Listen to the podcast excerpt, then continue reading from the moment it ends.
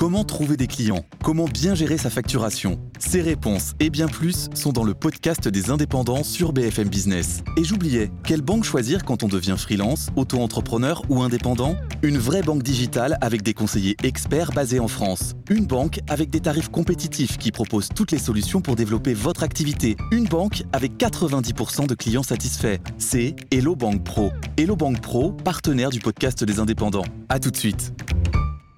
C'est la nouvelle cible d'Emmanuel Macron, nos écrans. Le président veut qu'on reprenne le contrôle sur ces écrans, notamment pour protéger les plus jeunes. Mais ces écrans, est-ce que c'est vraiment un si grand danger que ça pour nos enfants?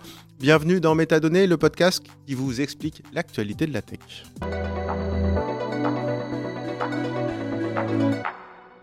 Bonjour, c'est Vrai Euh, bonjour Raphaël. Merci beaucoup d'être avec nous euh, dans Métadonnées. Alors, tu es maîtresse euh, de conférences en psychologie cognitive à l'université euh, Rennes 2.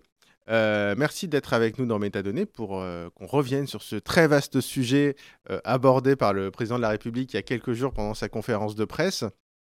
Et puis, pour être tout à fait transparent, en fait, on s'est déjà parlé cette semaine parce que j'ai été amené à en parler déjà en plateau sur BFM TV, à écrire un article. Puis je me suis dit quand même, on avait discuté un peu plus longuement et je me suis dit que ça, valait quand même le coup de prendre, allez, 25-30 minutes pour vraiment revenir sur ce sujet qui, mériterait d'ailleurs beaucoup plus. Mais enfin voilà, comme c'est un peu le cœur de l'actualité cette semaine, je trouvais que c'était important de revenir sur ce sujet. Il y a beaucoup de fantasmes, mais aussi beaucoup de choses très intéressantes à raconter. Donc merci encore d'être avec nous. Alors déjà, je voudrais revenir sur une annonce du, président, euh, d'Emmanuel Macron, puisque évidemment, il a parlé des effets des écrans euh, sur les plus jeunes, et puis il a fait quand même une annonce, il n'y a pas beaucoup d'annonces concrètes, mais une annonce, c'est un comité d'experts euh, qui a été formé début janvier et qui devrait rendre des conclusions en mars pour trouver ce qu'il appelle une sorte de consensus scientifique autour de, des effets des écrans sur, sur les plus jeunes. Je voulais savoir ce que tu en pensais déjà de ce comité d'experts. Alors, euh, du comité d'experts en soi, moi, c'est difficile de me prononcer sur la qualité du comité d'experts parce que comme, euh, je le disais, sur le comité d'experts, il y a au moins deux personnes que je connais très bien qui sont, euh, Jonathan Bernard et Grégoire Bors, qui sont des chercheurs de qualité. Donc, Grégoire en psychologie cognitive, psychologie du développement en neurosciences et et Jonathan plutôt en épidémio. Il y a Célia que j'ai découvert très récemment aussi, Célia Zolinski qui fait, plutôt du droit et qui me semble aussi, très pertinente. Et les autres personnes, je ne les connais pas bien. Euh, par contre, dans ce comité, je suis assez étonnée de trouver euh, euh, une start-up autour du contrôle parental. Donc, c'est voilà, enfin, je ne pense pas qu'on parle ici d'un expert scientifique. Donc, mmh. d'où la, difficulté qui est d'avoir un, jour un consensus scientifique avec ce comité.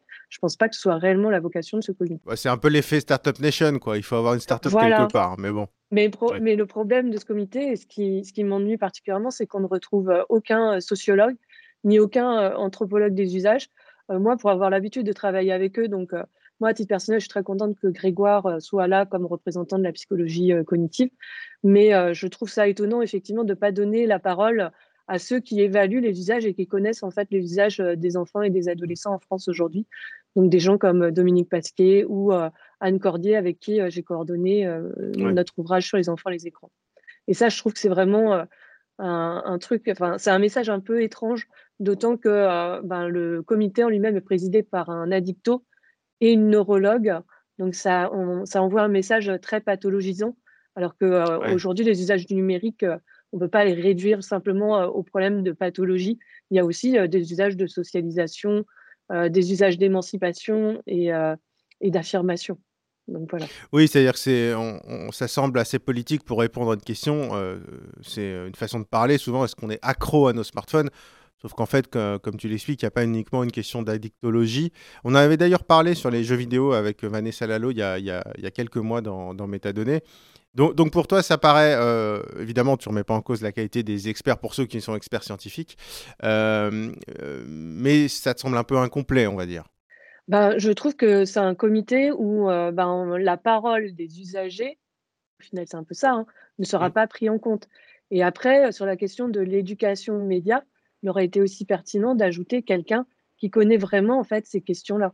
Et Canopé, ben, c'est quelqu'un qui fournit des ressources pédagogiques, mais à ma connaissance, ce n'est pas eux qui font l'éducation média. Donc il manque vraiment un personnel, une personne représentative de l'éducation nationale pour travailler sur ce type de programme et les renforcer comme c'est nécessaire aujourd'hui et comme beaucoup d'entre nous, dont moi et Anne Cordier, le souhaitent.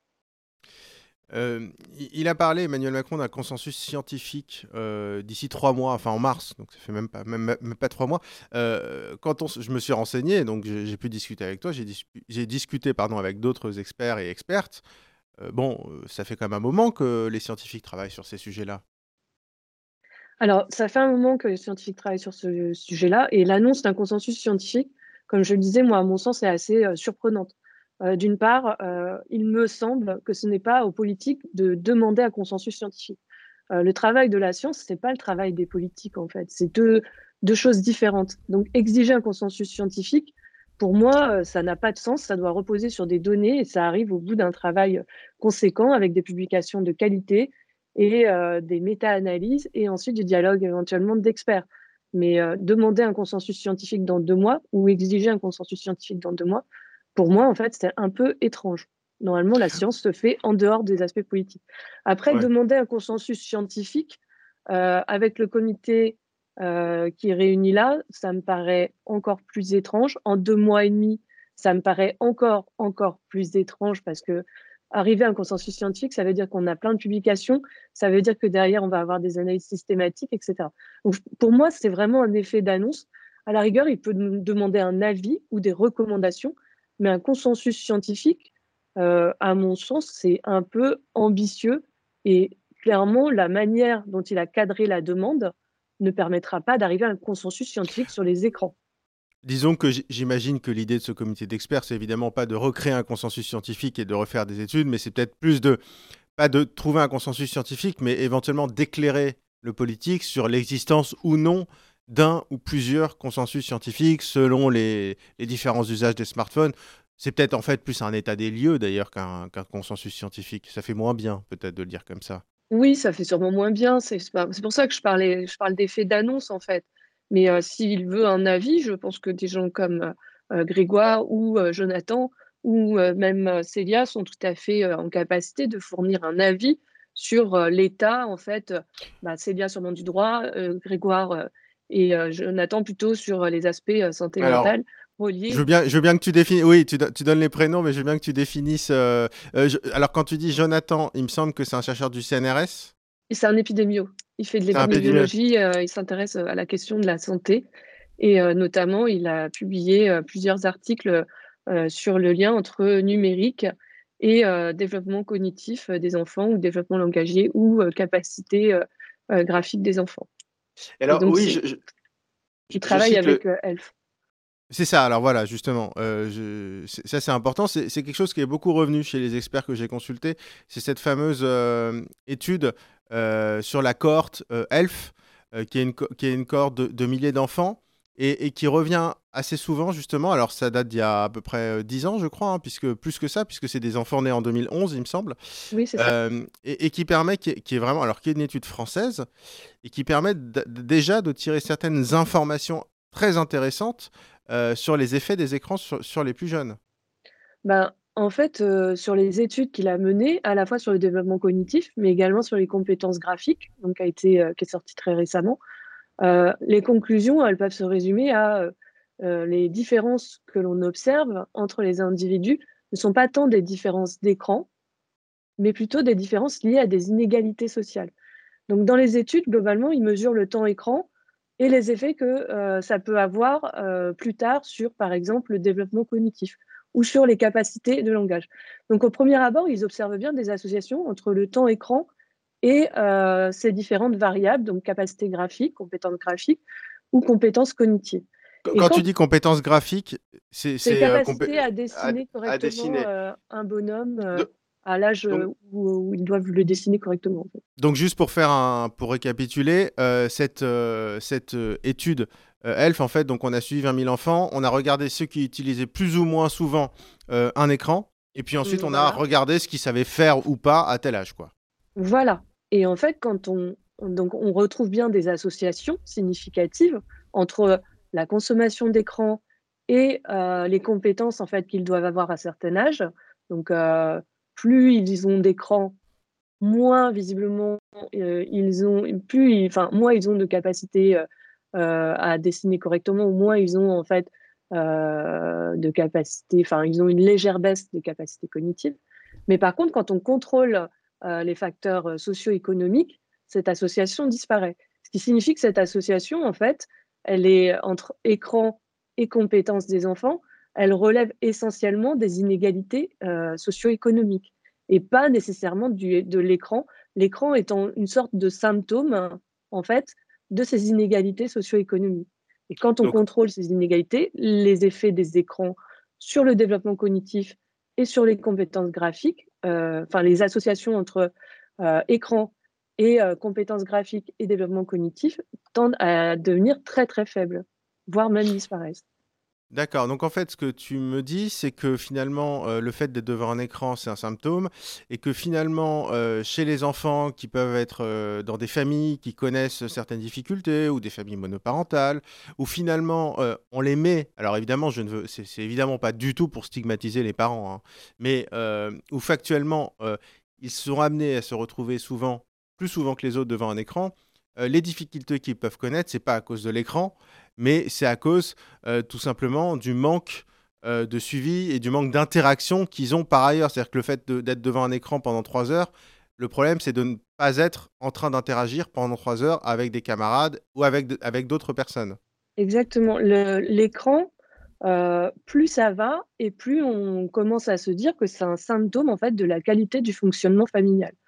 Donc après, des dysfonctionnements familiaux, il peut y en avoir plusieurs qui peuvent être liés par exemple euh, à des difficultés économiques des parents, euh, qui peuvent être liées à des difficultés intrafamiliales, euh, qui peuvent être liées à parfois des problèmes de santé mentale d'un des parents ou des deux parents, et qui peuvent être liés aussi à des problèmes de, santé mentale en fait des enfants. Les enfants qui vont être difficiles, par exemple, et agités, donc qui peuvent éventuellement présenter des symptômes de TDAH, ben, on a plus tendance à les mettre devant des écrans pour être tranquille. Oui, donc TDAH, donc c'est ce qu'on appelle euh, trouble déficitaire, euh, voilà, trouble déficitaire de l'attention, hyperactivité. Et euh, voilà, en fait, quand on aujourd'hui, on réduit beaucoup le problème des écrans et on dit regardez, on, les enfants regardent beaucoup les écrans et c'est un problème. Donc oui, quand ils regardent beaucoup les écrans, c'est un problème. Et on a tendance à, se réduire hein, simplement à ce raisonnement-là et en se disant, bah, en fait, il faut juste diminuer ton écran et les difficultés des enfants, en fait, mmh. vont disparaître. Sauf qu'en réalité, l'écran peut être symptomatique d'autre chose. Donc, mmh. à mon sens, quand on voit un enfant qui passe énormément de temps devant les écrans, et clairement plus de 4 heures, 5 heures, 6 heures par jour pour un jeune enfant devant les écrans, c'est pas tolérable. Oui, parce que là, on parle d'enfants de 5-6 ans, enfin, je veux dire, on parle de jeunes enfants. Hein. Mmh. Il faut s'interroger, en fait, plutôt que de supprimer l'écran, il faut s'interroger sur qu'est-ce qui se passe et qu'est-ce qui dysfonctionne dans cette famille mmh. et éventuellement essayer d'apporter de l'aide, une prise en charge globale, enfin systémique, en fait, des difficultés familiales. Mais en, fait, c'est toute la différence entre corrélation et causalité, ce que tu, ce que tu nous dis. En fait.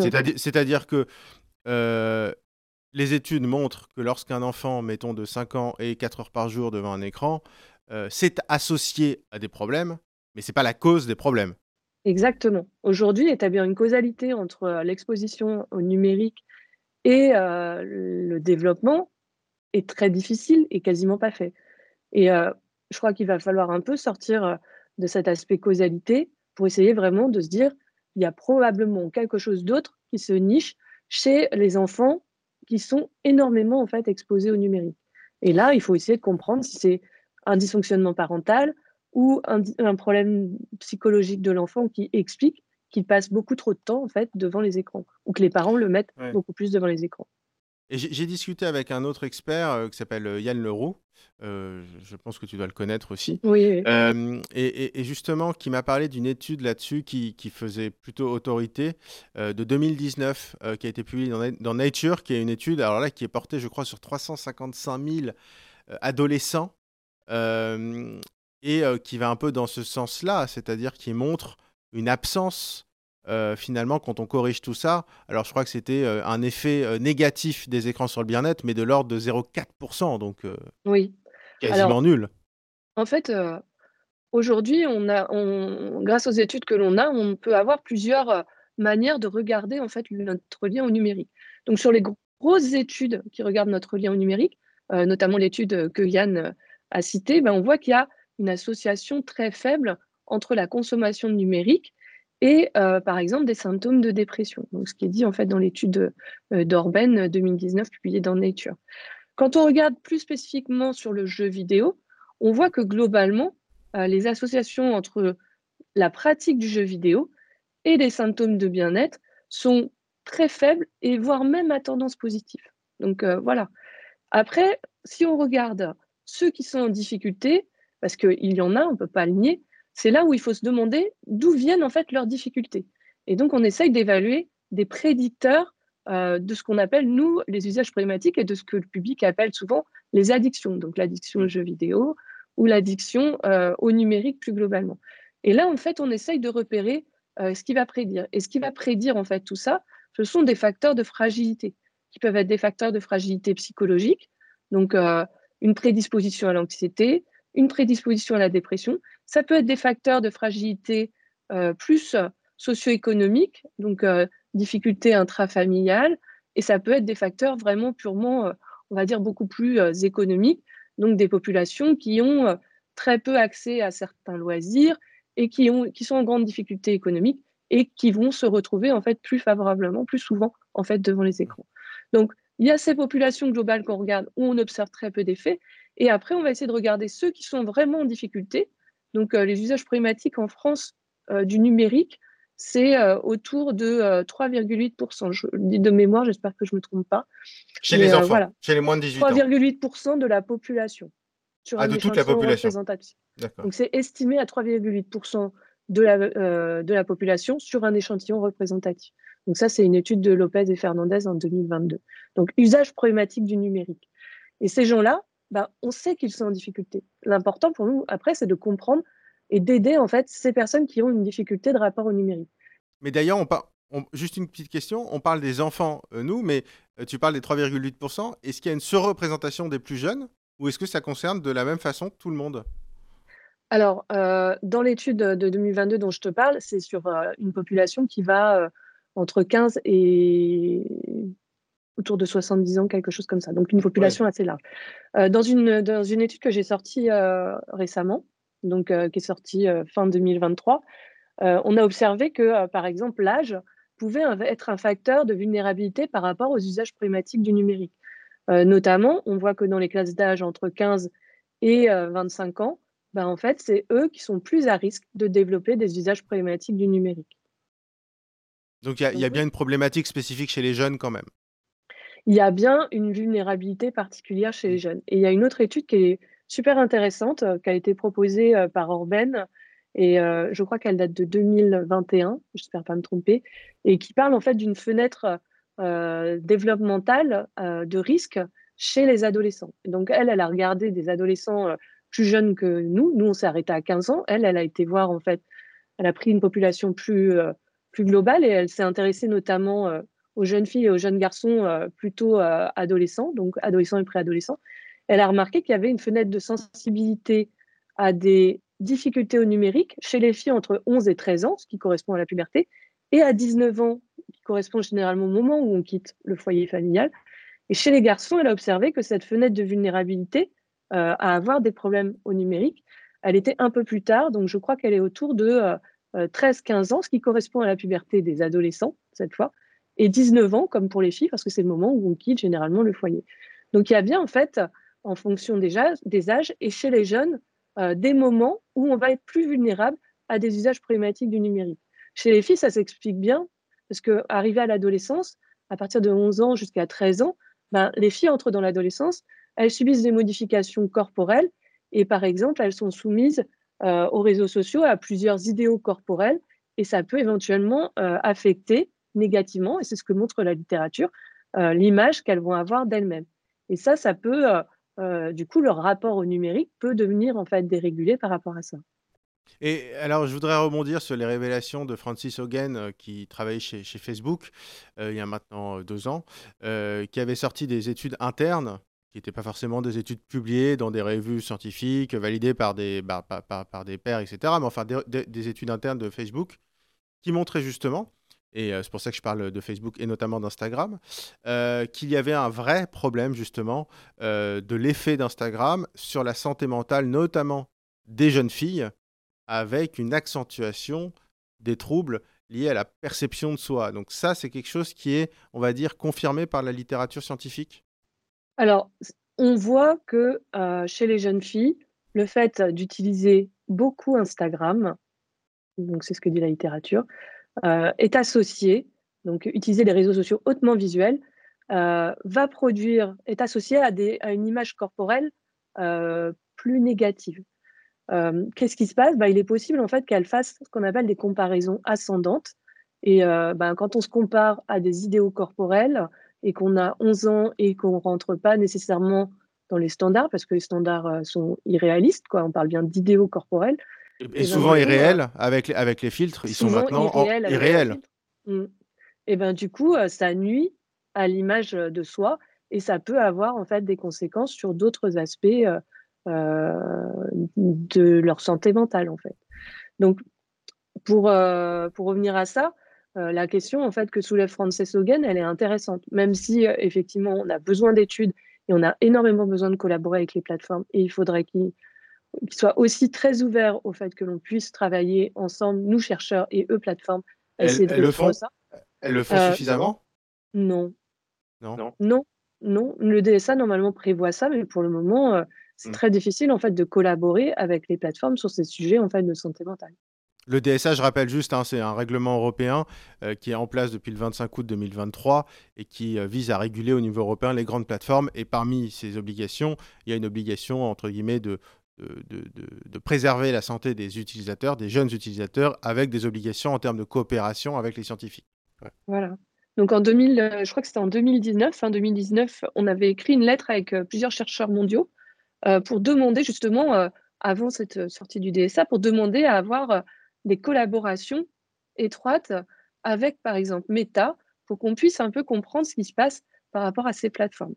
Donc, on n'a pas reçu de réponse de Mark Zuckerberg, alors que ça a été signé par des, euh, centaines de chercheurs internationaux, euh, mmh. euh, certains de très grande qualité.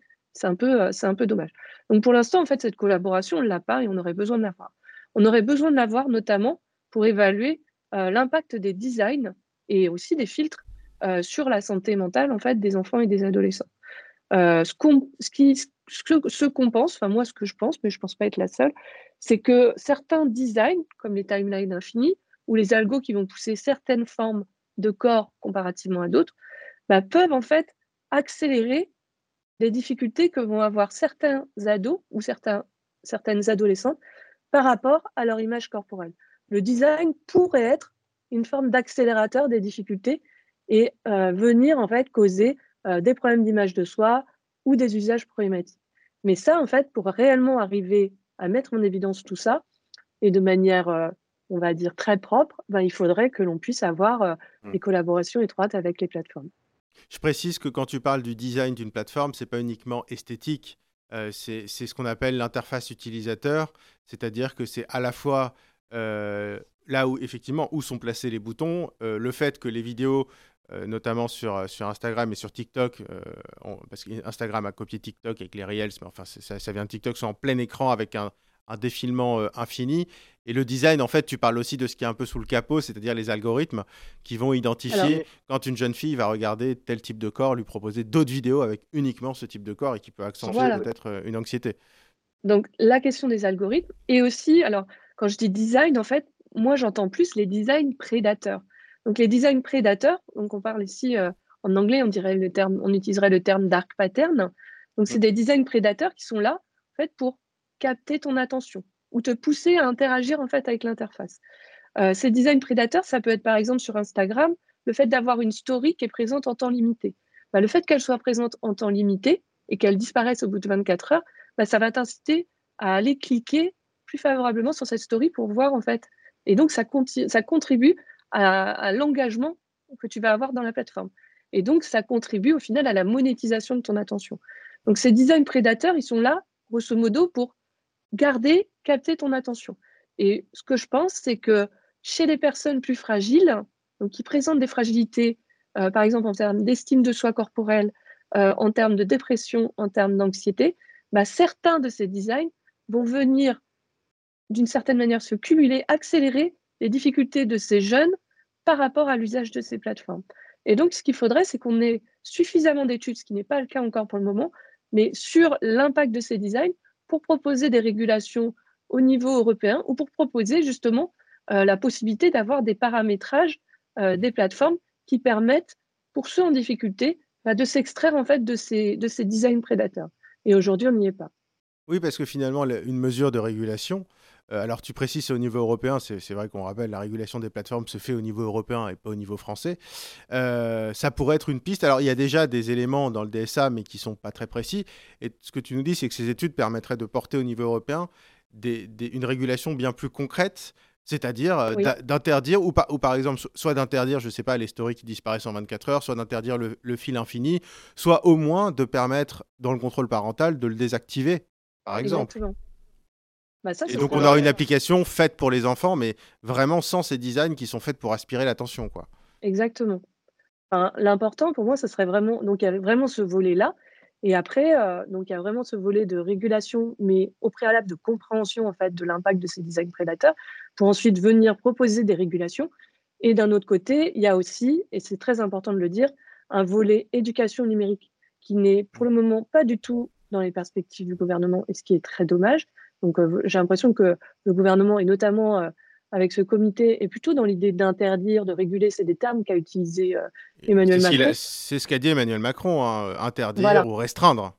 Alors qu'aujourd'hui, ben, je pense qu'on peut gagner en qualité de vie et en santé mentale si on éduque aussi correctement les jeunes au fonctionnement de ces plateformes. On peut supposer que si on leur explique comment ça marche, parce qu'ils ne sont pas idiots, il faut arrêter de penser que les jeunes, c'est... Voilà, les enfants, ils comprennent très bien. Bah, peut-être qu'ils auront, ils feront plus preuve de ce qu'on appelle nous la métacognition. Donc c'est la conscience de leur propre traitement des informations et euh, ils auront peut-être plus de facilité à s'extraire en fait de certains designs. Par exemple, les timelines infinies. On pourrait imaginer qu'un enfant se dise je vais aller sur TikTok, mais maintenant je sais bien, j'ai bien compris que le fil infini, en fait, ben, il, capte mon attention et j'ai du mal à m'arrêter. Bah, je pourrais, oui, il pourrait, on pourrait arriver à des situations où les enfants pourraient se dire je fais 10 minutes sur TikTok et après, je me mets un chrono et après, je passe à autre chose. Bah, en fait, si on arrivait à ça, ce serait génial. On pourrait faire en sorte d'avoir des, des, des, citoyens beaucoup plus éclairés et beaucoup plus en contrôle de leur rapport au numérique. Et ça, c'est bah, une forme d'éducation. Si Oui, alors justement, c'est le mot éducation. Euh, encore faut-il que les parents le comprennent. Pour expliquer quelque chose à son enfant, il faut le comprendre soi-même. Or, euh, c'est une sensibilisation euh, qui concerne les parents c'est l'éducation numérique, ça ne peut pas se limiter aux enfants. Ça doit se limiter, ça doit en fait s'étendre dans la population, donc à la fois les parents, parce que les parents sont énormément démunis, notamment euh, face au contrôle parental. Tout le monde n'est pas capable de mettre un contrôle parental sur le téléphone de son enfant. C'est bien dommage. Et euh, aussi euh, travailler avec le corps enseignant sur ces questions-là, parce que eux aussi, étant en contact des enfants, doivent maîtriser en fait les bases euh, de cette éducation média pour pouvoir euh, leur venir en aide s'il y a des difficultés. Oui, mais comprendre euh, quand on est sur Instagram, sur TikTok, qu'un algorithme n'est pas anodin, qu'une mise en page n'est pas anodin, que la vidéo qui défile en plein écran c'est pas anodin, que les stories 24 heures c'est pas anodin. Moi, je pense que une part infime de la population le, sait. Je vais pas dire le comprend parce que comme tu le dis, tout le monde peut le comprendre. C'est pas très compliqué à comprendre d'ailleurs. Mais le problème c'est que cette information, elle n'infuse pas du tout euh, les parents non plus, parce qu'elle est encore trop peu connue. Bah, en fait, euh, le, problème, c'est qu'aujourd'hui, dans la société, on distille une forme, de défiance par rapport au numérique, en disant, enfin, là, j'ai vu, euh, un, je crois que c'est un député qui disait TikTok, ça rend les enfants complètement débiles. Oui, Sylvain, Sylvain Maillard, qui est un député, mais qui est le patron des, des députés de la majorité. Et euh, ben, en fait, euh, le problème, c'est qu'on pourrait éventuellement améliorer le rapport au TikTok, parce qu'aujourd'hui, euh, je ne sais pas si on peut légiférer pour interdire TikTok sur, un, sur le territoire français, je ne sais pas. Mais par contre, techniquement, c'est compliqué. Techniquement, je crois que c'est pas, la Commission européenne ne laisserait pas passer, en tout cas, je pense. Voilà. Donc après, la question en fait qu'on peut se poser, c'est comment en fait on fait maintenant, puisque les enfants y sont. Certains font des activités intéressantes sur TikTok. Certains créent en fait des animations. D'autres font des tutos, euh, euh, des tutos de, choses et d'autres, de do it yourself. d'autres font des commentaires de livres, etc. Donc, il se passe des activités intéressantes sur TikTok. Après, la question, c'est plus, contrairement à ce que pense ce député, et la question maintenant, c'est plus de savoir bah, comment, en fait, on aide la population à gérer ce rapport à cette plateforme-là. Et là, bah, en fait, je pense qu'il y a énormément de choses à expliquer par rapport à ça. Si déjà les parents comprennent comment fonctionne TikTok, ils sont plus à même de venir en aide à leurs enfants et plus à même en fait de leur fixer euh, des limites et de débriefer avec eux s'il y a en fait des difficultés. Euh, je pense qu'avec des mots très simples, les enfants sont très capables de comprendre comment fonctionne une plateforme et pourquoi en fait ça fait ça, pourquoi le fil est infini, etc. Donc après, on, est, on sera plus capable en fait de les aider à s'en prémunir. Est-ce que pour toi il y a est-ce que pour toi il y a un cas spécifique à TikTok? Ou est-ce que c'est pareil qu'Instagram? C'est compliqué, TikTok. Enfin, TikTok, c'est compliqué. C'est compliqué parce que, oui, il y a cette histoire de, des films infinis. Euh, c'est compliqué parce que c'est quand même euh, la plateforme chinoise parmi euh, les plateformes américaines qui est très connue. On sait qu'il y a une forme d'inquiétude par rapport à la collecte des données qui est faite en fait dans TikTok et la manière dont l'algorithme fonctionne. Voilà. TikTok, c'est assez compliqué. de là à dire TikTok est plus prédateur que par exemple Snapchat, bah, en fait, pour moi, il y a des designs prédateurs dans Snapchat, comme il y a des designs prédateurs en fait dans TikTok. TikTok, c'est clairement les vidéos et les, les lots en fait de vidéos qui vont être proposés, parce qu'en fait, on a des blocs de vidéos qui vont être recommandés en fonction d'autres vidéos qu'on a vues. Mmh. Euh, sur Snapchat, bah, le système des flammes, pour moi, est hyper prédateur et hyper euh, contraignant également. Alors, euh, tu peux rappeler ce que c'est que le système des flammes parce que c'est assez intéressant, je trouve. alors, de mémoire, parce que je ne suis pas une grande utilisatrice de Snapchat, mais en fait, tu dois euh, aller visionner un certain nombre de contenus pour conserver en fait tes flammes, mmh. sinon tu les perds. D'accord, oui, donc ça t'incite à revenir tous les jours. En fait, il faut, il faut enchaîner, renvoyer des flammes. Voilà, si tu ne te mmh. connectes pas une journée, bah, tu perds en fait tes flammes et du coup, bah, tu es obligé de recommencer.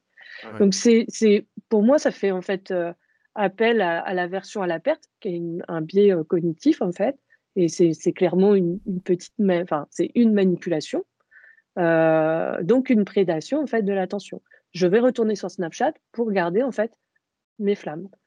Oui, mais parce que euh, il faudra, enfin, ces plateformes en fait, elles sont aussi conçues, euh, j'imagine, avec certains de tes confrères ou, certaines de tes consoeurs. C'est-à-dire ce, que, ce que je dis, c'est, non, mais c'est vrai aussi. J'imagine, enfin, j'imagine, j'imagine que ces entreprises, Snap, Meta, TikTok, J'imagine qu'elle s'appuie justement sur des, sur des spécialistes du sujet pour mettre en place ces design prédateurs. Ce que je veux dire, c'est qu'ils sont pas prédateurs par hasard. Alors en fait, ils sont pas prédateurs par hasard, mais après, il faut comprendre que euh, si tu parles des psychologues qui font de l'ergonomie, clairement, leur objectif, le psychologue ergonome, c'est pas en fait de monter des systèmes de prédation, c'est d'améliorer l'expérience des utilisateurs en améliorant la qualité du design, la navigation, etc. La question en fait de la monétisation, c'est pas un truc qui est produit par les psychologues, c'est clairement un modèle économique qui est défini en équipe, j'imagine, euh, avec euh, quelqu'un en fait qui va monter un modèle, un modèle économique en disant bah en fait pour monétiser il faut qu'on monétise l'attention pour monétiser l'attention on va utiliser tel système et après bah, effectivement ce système est implémenté donc c'est pas qu'une question en fait de psychologue on a tendance à aujourd'hui acheter beaucoup euh, euh l'opprobre sur les psychologues et les cognitifs ah non c'était pas c'était pas du tout le but de c'était pas du tout le but de ma question. Hein. C'était juste pour comprendre. J'imagine qu'ils travaillent aussi avec des psychologues euh, pour, pour, le, pour le mettre au point, c'est tout. C'était pas du tout pour jeter le discrédit sur la, sur les psychologues des gens qui font du marketing. Et le marketing, ben, j'imagine que tu connais un petit peu, c'est quand même aussi une discipline qui, a, qui sait se nourrir des aspects sociaux, des aspects psycho, etc. Euh, les psychologues, il faut quand même pas oublier en fait qu'on a aussi un code de déontologie et même en ergonomie en fait qui euh, nous incite à ne pas nuire aux utilisateurs. Donc, je pense qu'il n'y a pas forcément besoin que des psychologues pour monter en fait des designs prédateurs. Après aussi, euh, ce qui est observé dans l'arrivée en fait de design prédateurs, c'est qu'ils peuvent aussi relever de ce qu'on appelle les A/B tests. Les A/B tests, en fait, c'est j'ai une interface et je vais la comparer à A et je vais la comparer à une interface B. Et l'idée, c'est de voir en fait quelle interface produit le plus de rentabilité. Et parfois, dans ces comparaisons qui vont durer un certain temps, donc certains utilisateurs vont avoir l'interface A, d'autres vont avoir l'interface B. Ben, en fait, dans ces comparaisons, parfois, eh ben, ils vont garder celle qui est la plus rentable. Et celle qui est la plus rentable, parfois, peut faire émerger un nouveau design prédateur. Mmh. Donc, ces conceptions en AB, il faudrait aussi qu'on réfléchisse aux conséquences que ça peut avoir, parce que mmh. certaines peuvent amener à la création de design prédateur. Et donc, ça renvoie à toute la crise de l'éthique dans le design et dans l'ergonomie que l'on a aujourd'hui, qui amène plusieurs concepteurs et plusieurs ergonomes à s'interroger en fait sur ce qui est fait et dans quelle mesure on sert encore les utilisateurs et pas trop les, les entreprises. Oui, c'est-à-dire qu'on conçoit deux systèmes qui font appel à des mécanismes psychologiques différents. Et en fait, on voit qu'il y en a un qui fonctionne. Et même si on ne comprend pas l'entièreté des mécanismes, on est pragmatique et on se dit ça fonctionne et on ne se pose pas de questions. Exactement. Voilà. Et là, en fait, euh, ben, il va falloir se poser des questions éthiques sur cette question. Et cette crise éthique, ça fait euh, plusieurs années euh, qu'elle existe, notamment en psycho et en design. Et il y a vraiment, en fait, des réflexions sur cet aspect-là. Mais pour le moment, en fait, les avancées, on voit qu'il y a toujours des designs prédateurs notamment dans les grandes plateformes euh, du numérique. Alors j'ai une dernière question euh, sur une recommandation assez classique euh, qu'on entend souvent, c'est le pas d'écran avant deux ou trois ans selon les versions. c'est la plus simple en général à comprendre. Est-ce qu'elle est toujours vraie aujourd'hui selon l'état de la connaissance? Alors la recommandation, c'est les recommandations de santé publique. Donc moi, les recommandations de santé publique, il ne m'appartient pas de les avouer ou pas. Après, euh, ce que je peux dire euh, par rapport à ça, c'est que c'est une heure d'écran à trois ans. Et euh, on peut en fait améliorer encore ces recommandations. On peut les améliorer en expliquant que c'est une heure à trois ans avec un adulte qui est présent et qui regarde le, contenu avec l'enfant et sur lequel on peut, ils vont interagir. le co-viewing est un facteur d'amélioration, et c'est montré dans certaines méta-analyses, du développement du langage. Pourquoi? Parce qu'en fait, quand le parent regarde le dessin animé avec l'enfant, eh ben, ils échangent et euh, ça permet en fait de développer le langage. Donc, l'idée aussi de produire des contenus qui vont être de qualité et aussi peut être aussi un facteur d'amélioration du développement cognitif et du langage. Donc, euh, quand on produit un contenu éducatif, eh ben, en fait, on va améliorer euh, les compétences langagières aussi mmh. des enfants. C'est montré dans la même méta-analyse de 2020 de Manigan. Donc, les recommandations en termes d'heures il faut essayer d'y coller.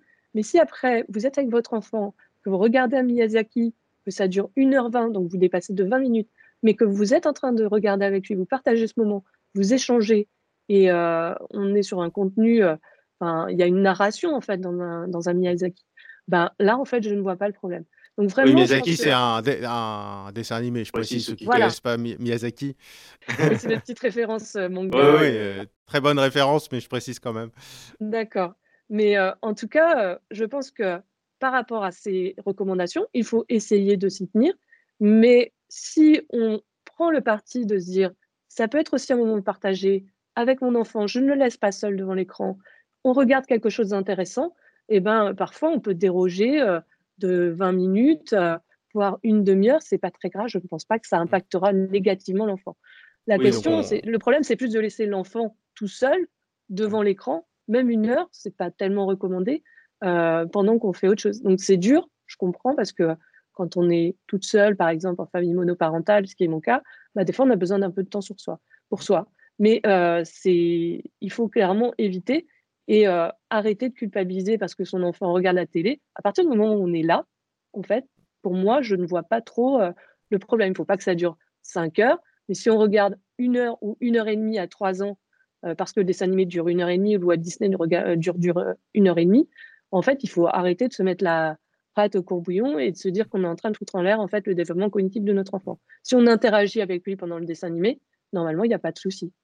Bah, c'est ce que finalement on revient un peu au point de départ, c'est-à-dire que le problème c'est pas tant l'écran, c'est le manque d'interaction et que s'il y a une interaction, a priori, on peut accompagner une bonne exposition entre guillemets à l'écran dans, le cadre du, raisonnable et compte tenu de l'âge de l'enfant, bien évidemment. Exactement. L'écran, ça doit être raisonné et en fait, ça ne doit pas se substituer à d'autres interactions à l'intérieur de la famille et ça ne doit pas se substituer à d'autres activités créatives ou physiques. Donc, euh, L'idée, c'est d'en avoir un petit peu. Et pour moi, une journée équilibrée pour un enfant, c'est peut-être un peu de dessin animé, mais aussi un peu de lecture, un peu de sortie physique, un peu d'échange ou de jeu avec les parents. Et voilà. Et à partir du moment où on se tient à ça, bah, le numérique ne devient que une toute petite partie de la journée parmi d'autres. Et donc, normalement, ne doit pas être nuisible. Ben, merci beaucoup.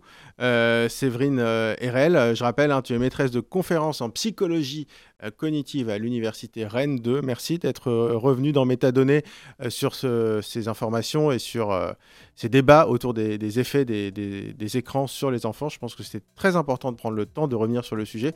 merci beaucoup. merci beaucoup, Séverine. merci de nous avoir suivis dans Métadonnées. Cet épisode, comme tous les autres, est évidemment à retrouver sur le site euh, euh, Tech Co et sur toutes les plateformes de podcast ainsi que sur YouTube. Merci encore pour votre fidélité. À très vite.